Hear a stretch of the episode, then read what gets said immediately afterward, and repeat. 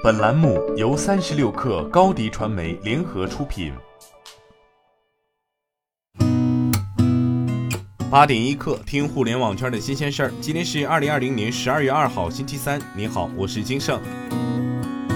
研究咨询公司 Gartner 发布调研报告显示，到二零二零年第三季度，全球智能手机总销量为三点六六亿部，同比下降百分之五点七。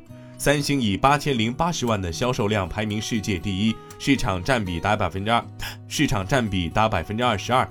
华为则同比从六千五百八十万部跌至五千一百八十万部。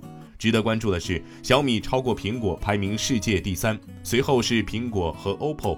三星和小米是全球五大智能手机厂商中唯二实现正增长的供应商。其中，小米销量增长高达百分之三十四点九。早在十月底，有市场研究机构发布跟踪报告，表示第三季度小米手机出货量已大增百分之四十五至四千七百一十万台，时隔六年重新坐上全球前三的交易。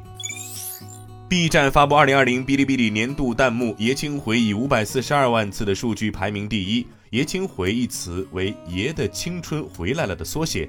在类似八六版《西游记》、周杰伦最新 MV《仙剑奇侠传》等视频内容的弹幕中，都有无数年轻人刷屏“爷青回”来形容自己喜欢的经典内容终于久违的更新的快乐。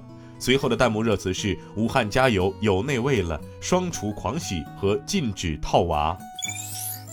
抖音方面介绍，抖音安全中心每天拦截处理的违法违规内容行为超过十亿条。其中包括违规注册、刷量、刷粉、点赞以及发布违规评论、视频等多类内容行为。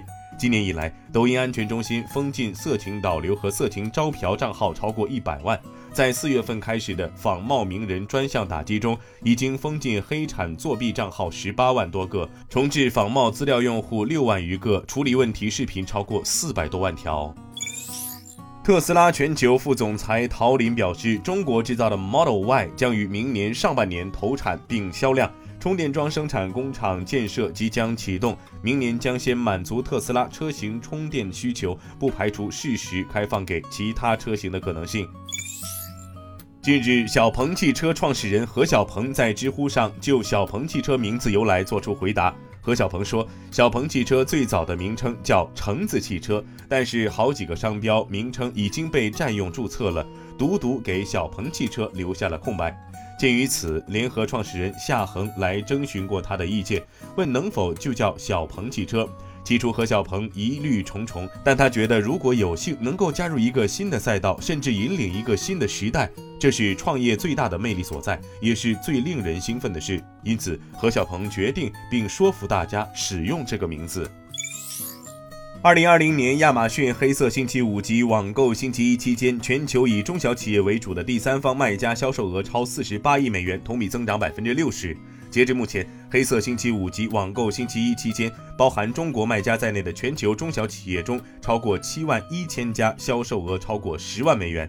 此前，亚马逊宣布额外投入一亿美元，帮助全球中小企业在亚马逊 Prime 会员日及年终购物旺季实现业务增长，并触达更多消费者。近日，OYO Hotels 创始人兼首席执行官里特什·阿加瓦尔对员工说。这家印度初创企业正逐渐从新型冠状病毒带来的负面影响中恢复过来。在 IPO 之前，OYO Hotels 拥有大约十亿美元的运营资金。阿加瓦尔表示，公司目前的业务重点是让所有市场的每间可用空房收入达到疫情前水平的百分之六十至百分之八十。他还称，印度、中国、日本和东南亚市场正在逐步实现这一目标。今天咱们就先聊到这儿。编辑崔彦东，我是金盛，八点一刻。咱们明天见。